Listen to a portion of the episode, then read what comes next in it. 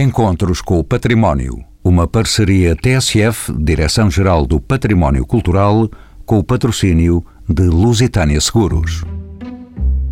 Este é o último programa da 11ª edição dos Encontros com o Património.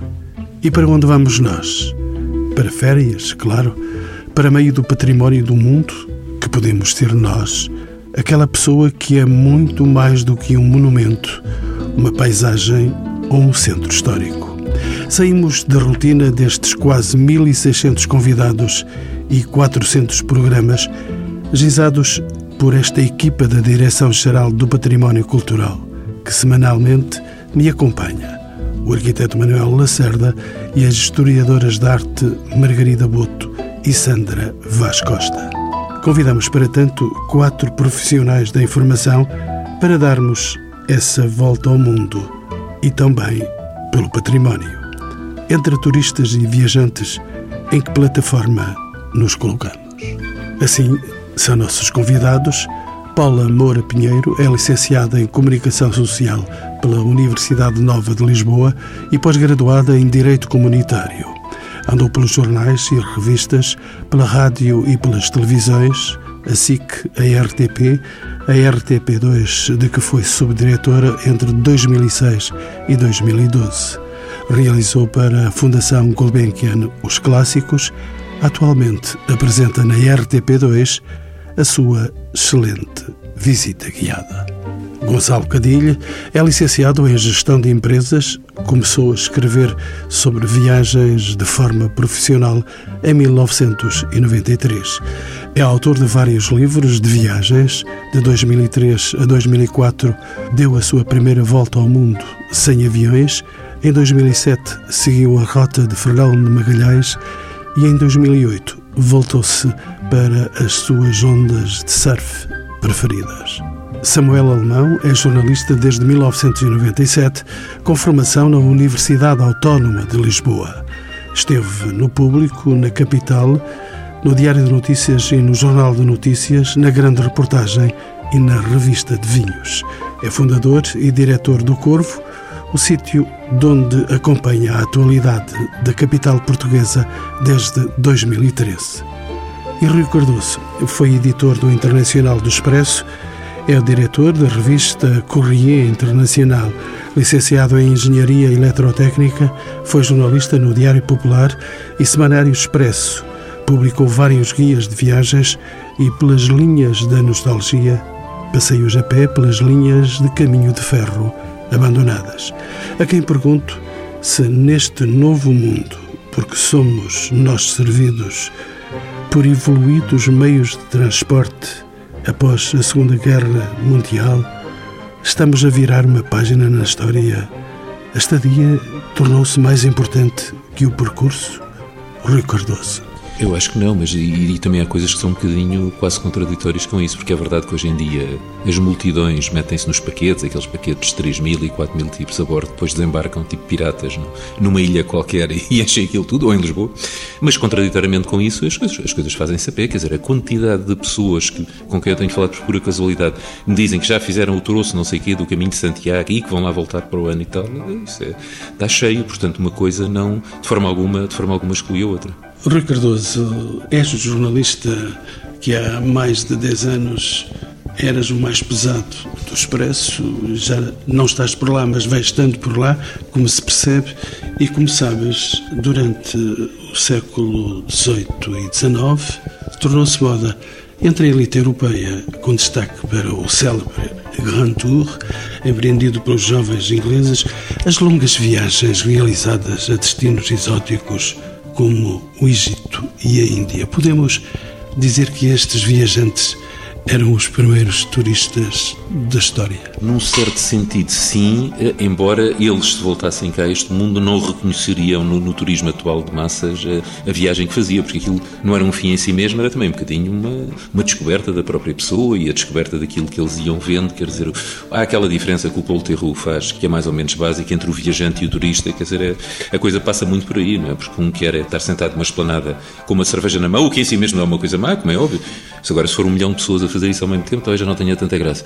Ah, e o outro que era é, é descobrir, ir, ir aos sítios inesperados. Eu, no outro dia, numa, numa viagem em serviço, descobri em França uma coisa absolutamente extraordinária, um país que eu conheço relativamente bem, mas me surpreende sempre, que era um forte de finais do século XIX, feito na, na presunção, no receio que houvesse uma nova invasão prussiana, que acabou por nunca ser usado, mas aquilo tinha umas tais condições de umidade e de, e de temperatura lá dentro, que aquilo revelou-se extraordinário para cura de queijos. E aquilo hoje em dia, em vez de ter soldados e bombas e tipos aos tiros, tem uns queijos maravilhosos, umas rodas daquele queijo maravilhoso do Conté, 40 quilos de queijo cada roda, e aquilo é uma coisa absolutamente, absolutamente portentosa. Passa-se lá o dia, eh, vem-se de barriga cheia, e sobretudo vem-se feliz e, e, surpreendido com uma coisa que eu pessoalmente não fazia a mínima ideia que existisse.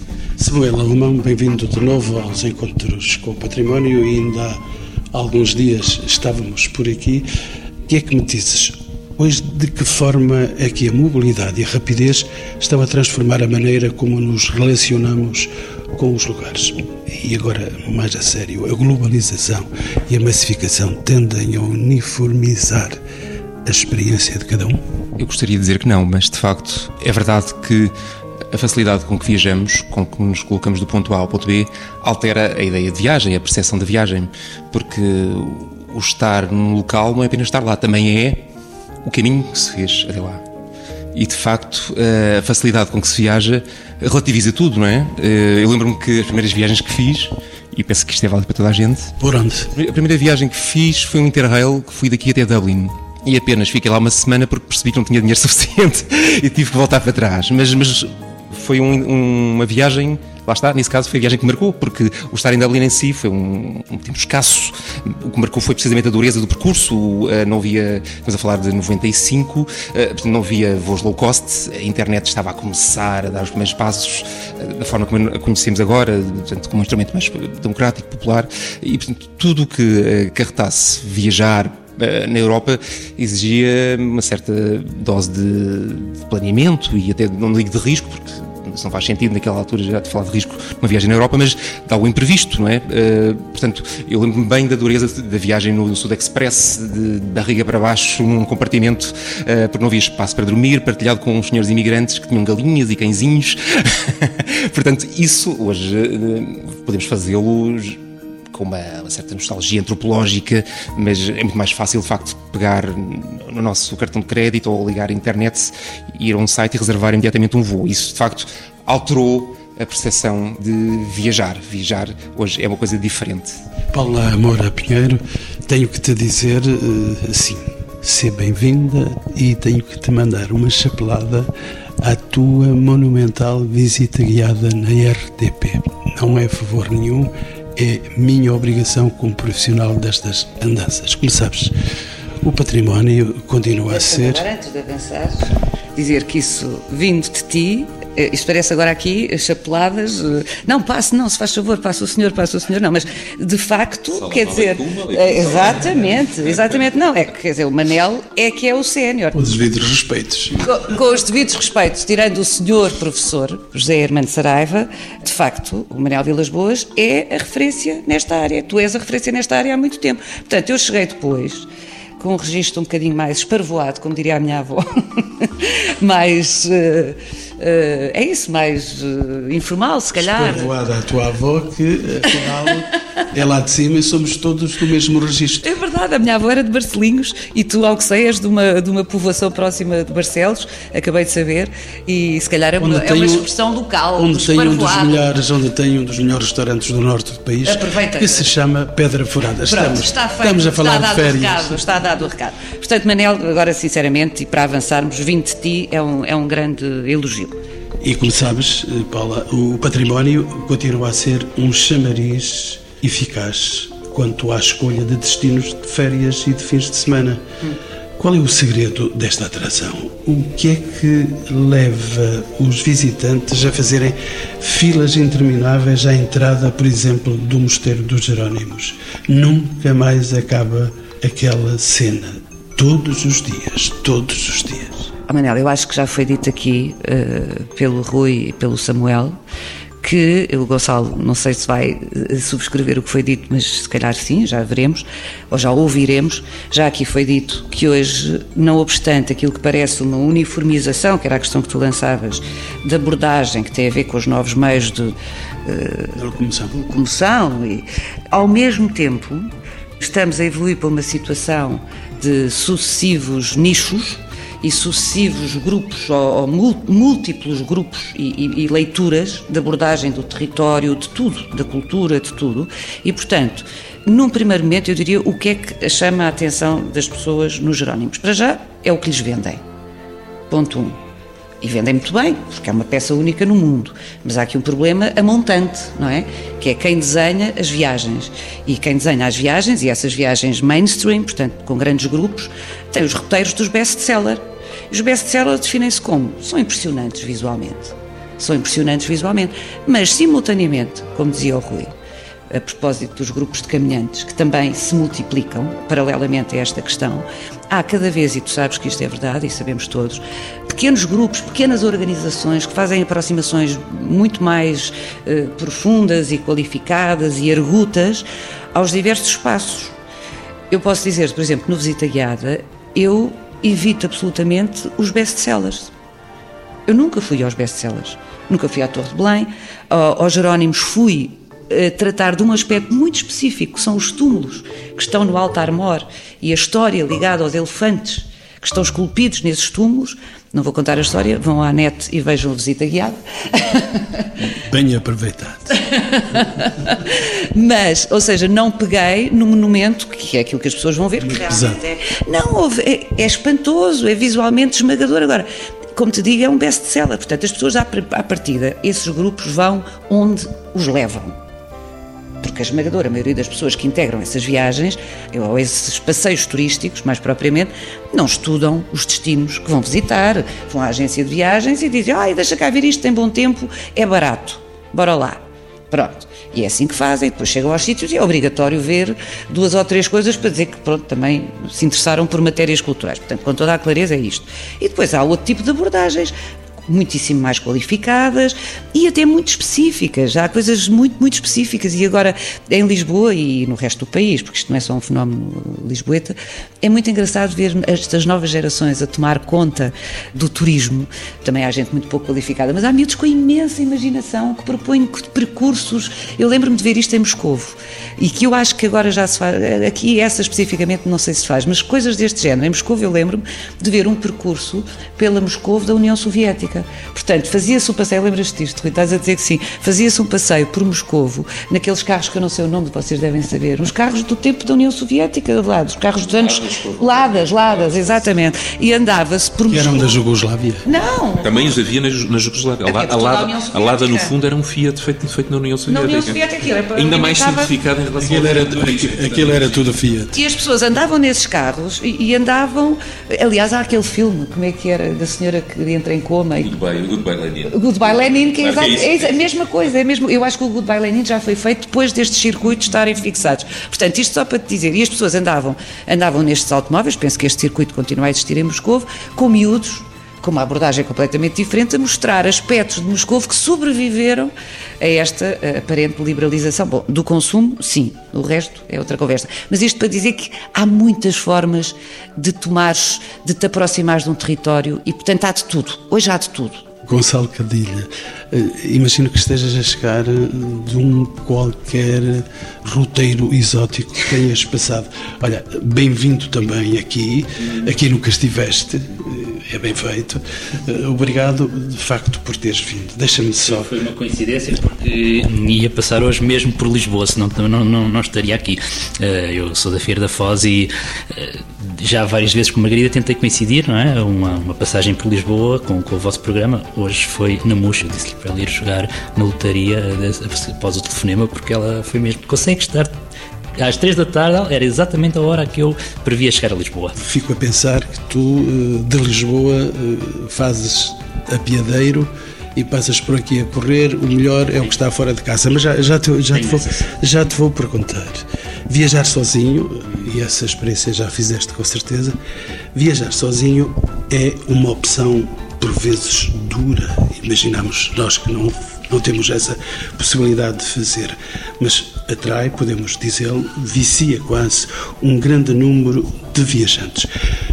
Por que esta opção pela viagem a solo? O que é que há de mais enriquecedor e desafiante na experiência singular de sozinho na casa do mundo? Uma forma jocosa, eu diria que sozinho ninguém nos conhece, podemos fazer as tristes figuras à vontade que não, não, não transpira para cá, para o lado da. Estou a brincar. Bom, foi um acaso do destino. A minha primeira viagem era uma viagem de grupo, como são todas as viagens de adolescentes, só que eu era o único que tinha dinheiro uh, para ir, portanto, todos os meus amigos. Afortunado. tinha juntado os outros, isto foi nos tempos da faculdade, os outros não apareceram, não compareceram no dia da partida, portanto, fui sozinho e foi assim que eu descobri que que há grandes vantagens. A principal é que, esta é uma expressão muito portuguesa, à mesa há sempre lugar para mais um. Agora, se aparecerem sete ou oito, já não há lugar para ninguém. E, e, foi isso também de uma forma um bocadinho pragmática, em terceira, que eu descobri nessa primeira viagem, que eu sozinho conseguia apelar ao sentimento de proteção para com os, os viajantes, que é quase transversal a toda a cultura uh, na humanidade. Portanto, o viajante sozinho, ao longo dos tempos, sempre trouxe boas notícias, novas eh, mercadorias, inovações, eh, pensamentos, por aí fora. Portanto, sempre foi bem recebido. E ainda hoje, eu acho que isso é genético, ainda hoje o viajante sozinho tem uma porta aberta mais facilmente para conhecer eh, pessoas, lugares, situações. No seio materno já estavas a viajar? Não. Como é que te viraste? Eu não sou gêmeo, portanto.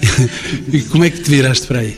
Portanto, venho da Figueira da Foz, que nos anos 80, quando na minha adolescência, era um ponto de paragem eh, das Kombi, das carrinhas pão de forno dos surfistas australianos e uh, californianos que andavam a fazer o outono na Europa. Portanto, eles já na altura faziam o gap year, já na altura compravam o bilhete Round the World, que dá, permite uma volta ao mundo durante um ano, paragens em cinco continentes, por aí fora, baratíssimo.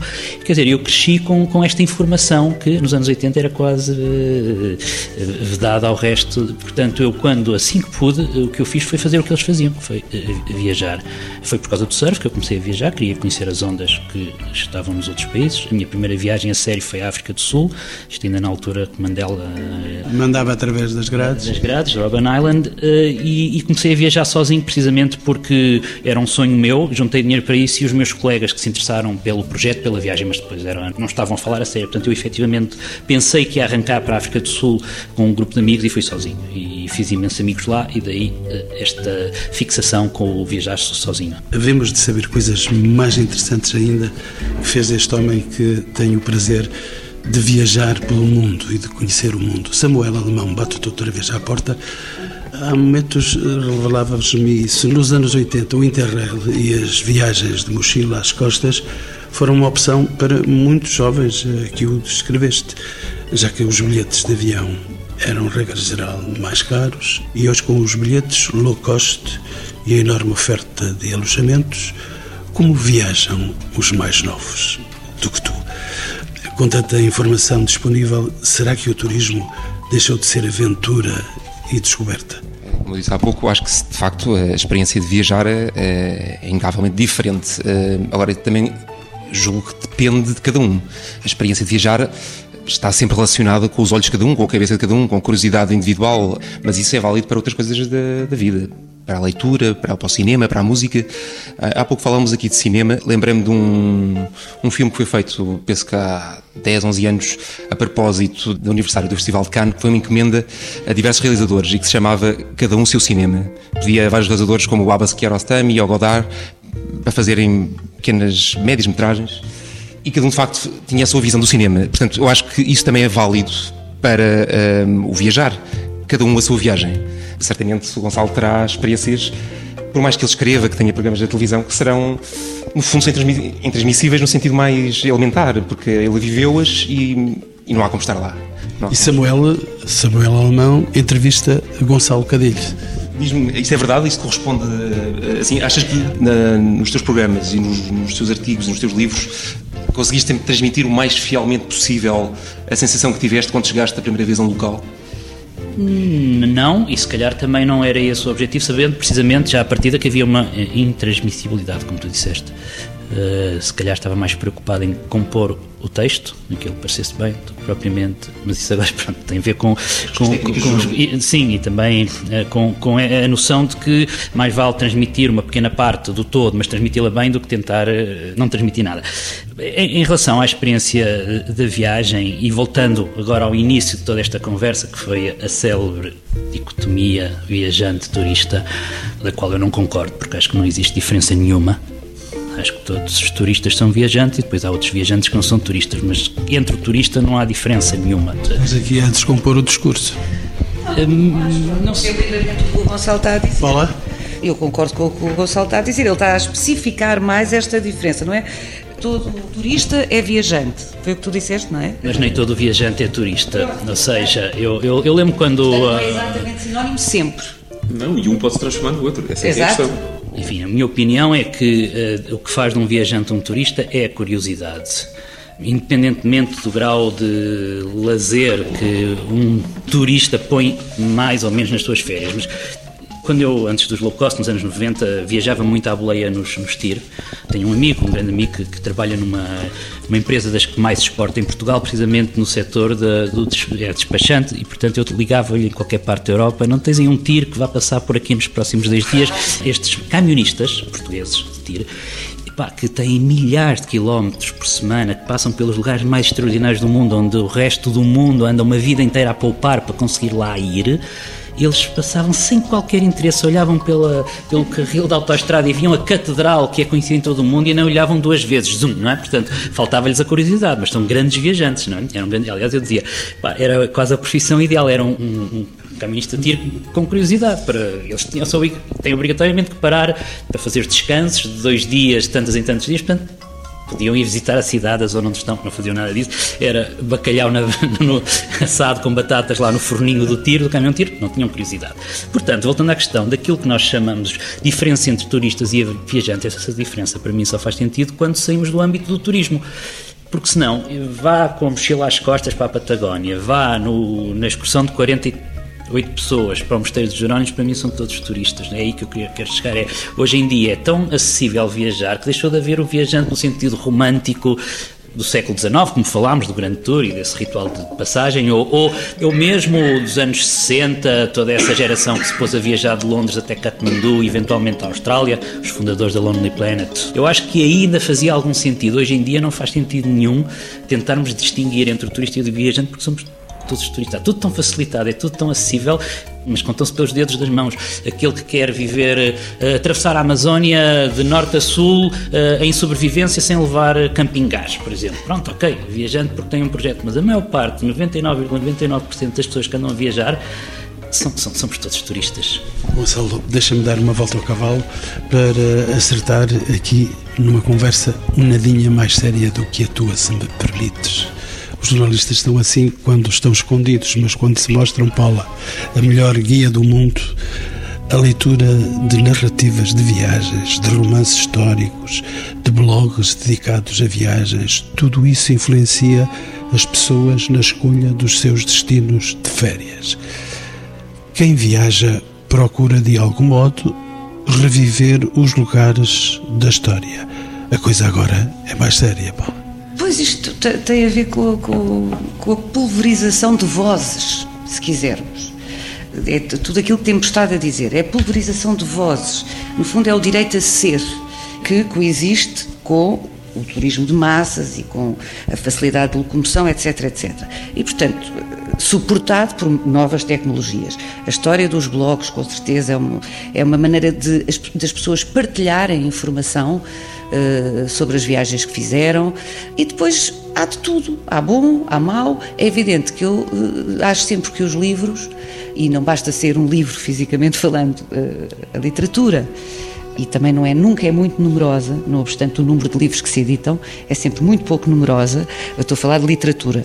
Proporciona, ou abre a possibilidade de uma viagem. Cada obra abre sempre uma possibilidade de viagem em si. E depois pode ser uma fonte de informação, como dizia o Gonçalo, eh, sobre os seus próprios livros, que está mais preocupado em, em passar uma mensagem clara e útil de alguma forma, do que estar a pretender partilhar uma experiência que é impossível, não é?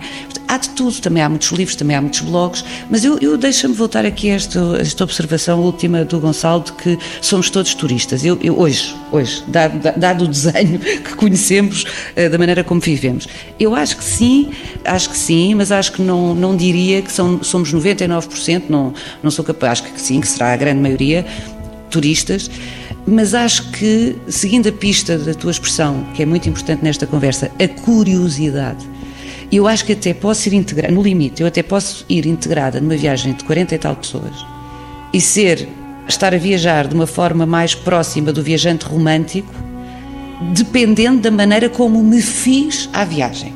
E aí a literatura, por exemplo, é importantíssima. Se eu estudei o destino para onde vou, se eu me interessei por ouvir outras vozes de quem lá foi antes de mim, perceber outras leituras que se fizeram sobre aquele lugar onde vou pela primeira vez se levar esse tipo de, de, de informação, eu vou olhar de outra maneira.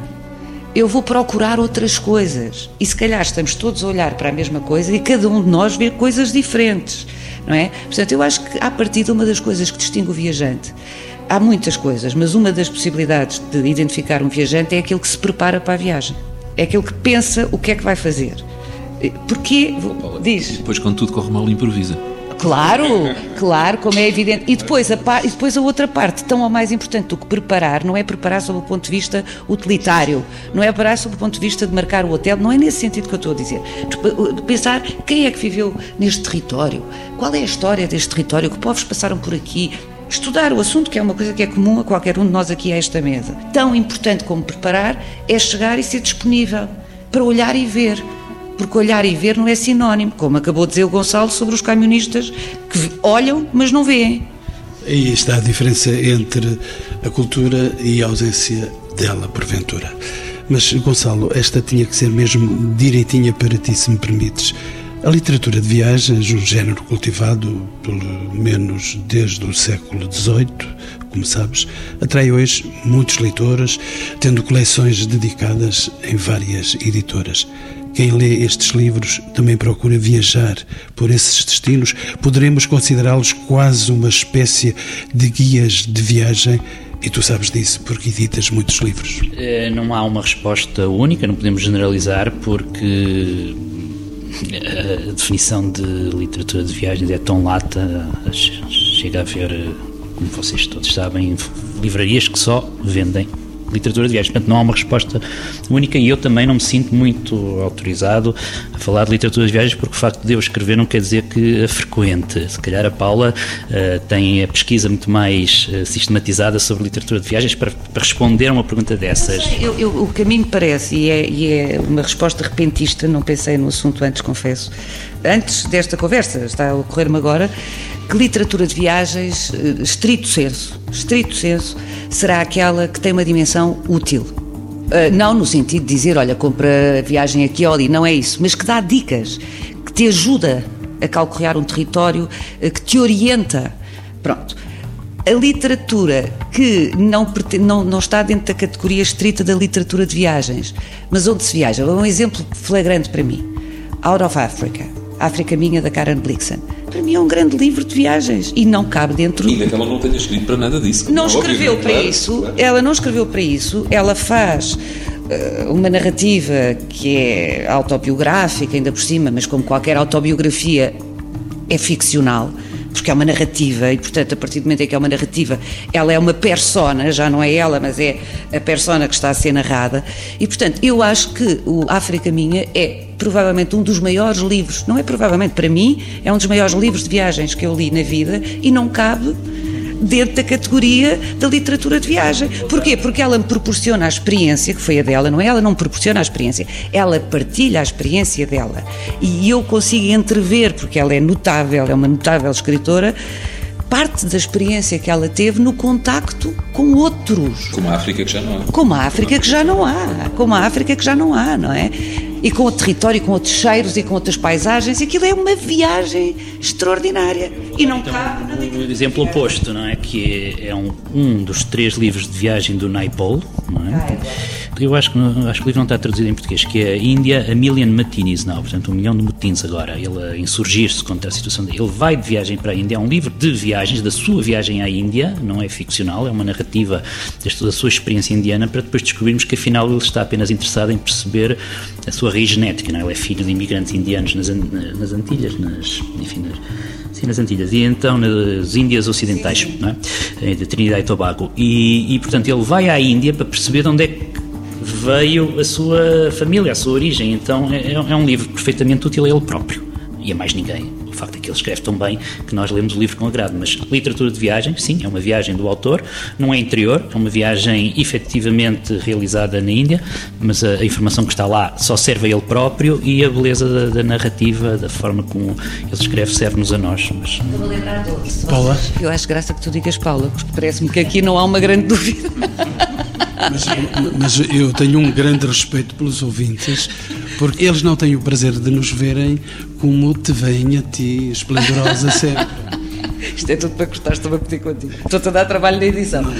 N- Não vou acordar nada. Ahm, há, há um livro do Salman Rushdie que eu te confesso que cruzei-me com ele inesperadissimamente, que é, agora não me lembro do título completo, é não sei o que do Jaguar. E, e é um livro que ele faz eh, sobre a Nicarágua. Sabes isso? A cova do Jaguar, ou não sei o que do Jaguar, mas vou à procura. Maravilhosamente escrita. É, No fundo, é uma grande reportagem sobre uma situação específica de guerrilha. no- no- Portanto, é, é tão difícil quando se fala de viagem em literatura, para lá daquele lugar comum, que é comum, porque é verdadeiro, de que cada livro proporciona a partir, ou hipoteticamente, ou potencialmente, uma viagem a cada leitor, não é? E uma viagem diferente. Para além disso, a quantidade de livros que, que- é difícil classificar.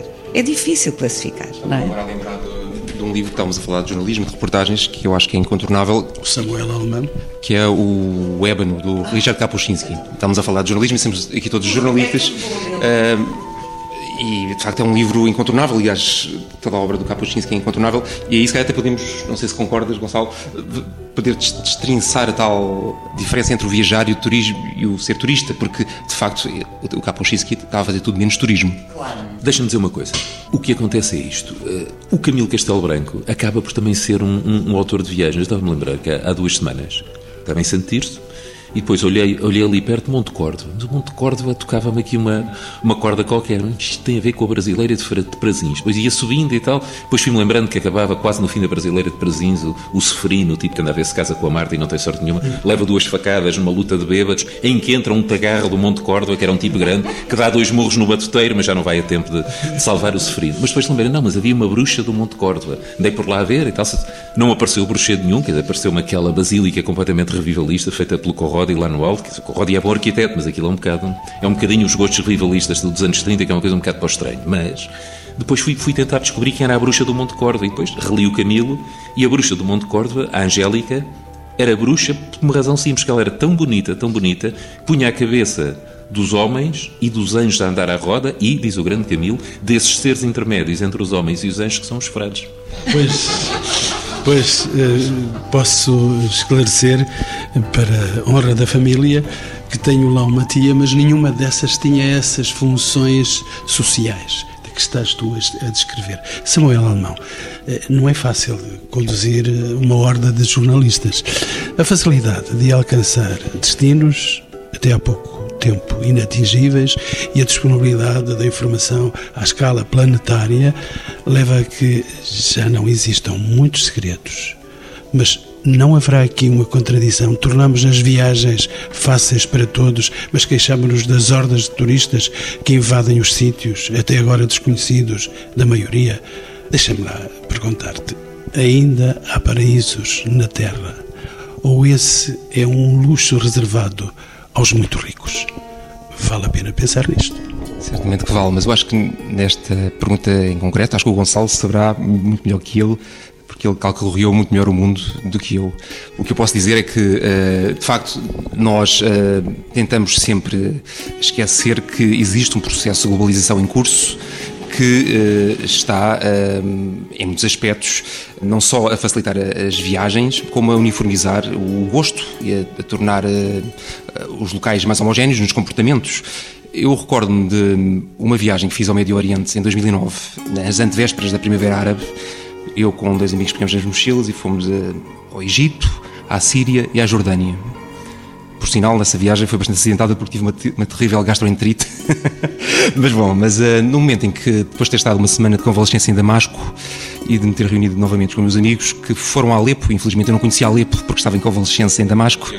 E, exatamente, infelizmente agora não poderei ir pelo menos nos moldes em que ela miticamente existia, mas dizia eu, uh, apanhamos um autocarro de Latakia, na cidade portuária na Síria, até uh, Palmira, e, e, quando chegamos a Palmira, aquela cidade belíssima, construção romana no meio do deserto, ficamos alojados numa povoação contemporânea que é a atual Palmira moderna, que se chama Tadmur, em árabe. E eu lembro-me de ter ficado perfeitamente chocado de manhã, quando fui tomar o pequeno almoço, nesse turismo, nesse alojamento local lá na Síria. Desci para, para tomar o pequeno almoço e estava a dar na televisão MTV, estava a dar um vídeo do 50 Cent.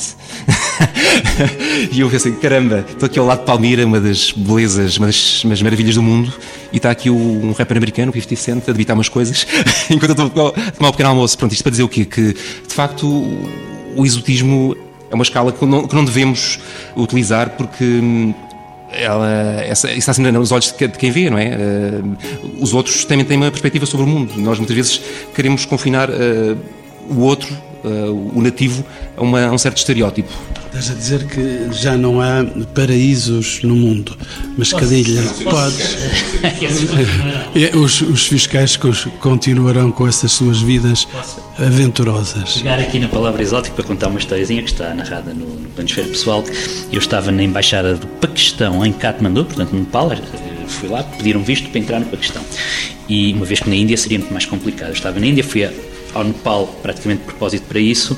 E de facto na Índia pediam uma carta da minha embaixada a confirmar que eu era português, uma carta do meu banco a dizer que eu tinha, como se eu quisesse emigrar para o Paquistão, à procura de melhores condições de vida. Uh, no Nepal, na embaixada do Paquistão no Nepal, em Katmandu, disseram, venha cá amanhã que está pronto. Uh, isto enquanto eu preenchi os formulários, estava uma nepalesa a pedir uh, o visto para ir ao Paquistão a uma conferência de, enfim, de profissional. Então, aquele, aqueles 10 minutos de conversa e ela perguntou-me de onde é que eu era, porque viu que, não era, que eu não era de Nepal, estava na embaixada do Paquistão no Nepal. E eu disse que era português e ela deu um gritinho e disse: Portugal, que país tão exótico. não, o Nepal é que é um país exótico, não é?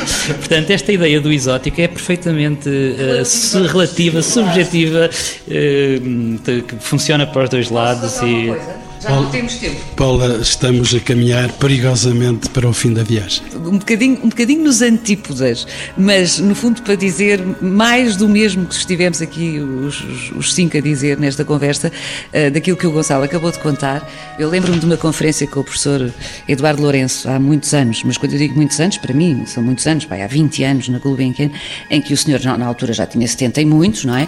E, e disse esta coisa extraordinária, com 70 e muitos anos. Ele diz assim: Ah, bem, com aquela maneira do professor Eduardo Lourenço falar, né? bem, vem, eu quando era criança, eu já era americano e não sabia. Fez assim um silêncio na sala.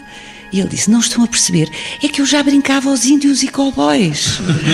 Portanto, aquilo que nós estamos a falar sobre a massificação, sobre não sei o quê, quer dizer, é um processo em curso desde sempre. O que é que era o Império Romano? Senão a disseminação do modelo cultural ou o Império Otomano. Agora, é, o tempo que nos calhou viver é este, parece-nos tudo uma novidade. Não é? Pois tenham pena de mim porque tenho que mesmo acabar o programa e da maneira pacífica que me propôs fazê-lo. Agora, uma pergunta, um pedido de sugestão para cada um dos meus quatro magníficos colegas convidados. Começo por ti, Paula, só podia ser por ti uma. Eu escrevi isto, imagina o que eu escrevi de ti. Uma das mais bonitas e inteligentes jornalistas portuguesas. Conta-me, eh, para não estar a ouvir o teu comentário. Ainda bem que isto conta... tem imagem, Manel. Ainda bem que não estamos com a imagem, porque. Conta-me, e deixa de coisas, conta-me em breves palavras uma experiência de viagem, porventura, a mais inesperada da tua vida. Ai, eu, a mais inesperada, não foi bem inesperada, mas foi a viagem de que eu mais gostei eh, de fazer, foi eh, olha, com o Centro Nacional de Cultura, era um grupo, e fomos a variados países da América eh, do Sul, na pista do que resta das missões jesuítas das reduções jesuítas. Foi, das, foi, eu acho que foi a viagem mais extraordinária que eu fiz em toda a minha vida. Porque eu tinha visto, voltando a falar em cinema, porque tudo se cruza, tinha visto a missão, como nós todos com o Jeremy Irons, e, e eu achava, e o De Niro, que era o mau, era o português mau, lembram-se? Era o De Niro, não era? Acho que era o De Niro. É, e, e, e, eu pensava, isto, isto, é, isto é ficção, isto é Hollywood. Obviamente que não havia estas coisas no meio da selva. Uh, uh, não, não, e quando eu lá cheguei, e mesmo em ruínas, e vi a escala a escala das missões jesuítas, uma por cada tribo guarani, 30 tribos guarani. À época o mundo estava dividido entre Portugal e Espanha. Portanto, não existiam os países que hoje existem, tal como os conhecemos. Portanto, nós atravessámos inúmeras vezes fronteiras Argentina, Uruguai, uh, uh, Bolívia, Brasil, evidentemente. Foi uma viagem extraordinária. Com férias à porta, Paula, que local especial visitarias em Portugal? E tu já visitaste muitos lugares. Outra vez, sempre Ilha do Pico, Açores. E porquê já agora? Porque é lindíssimo e é de uma beleza surpreendente. É muito forte, é muito bonito, conta-nos muitas histórias, que para mim é uma coisa muito importante.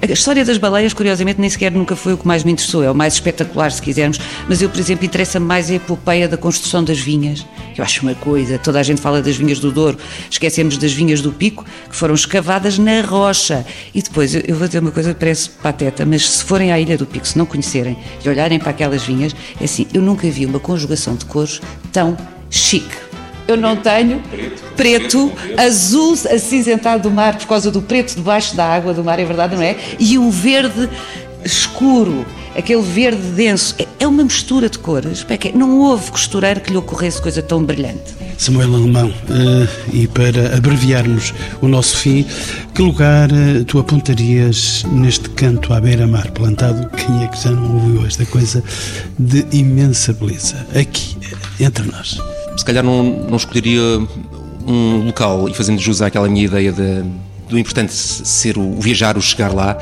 eu optaria por algo bem mais genérico que era viajar de comboio.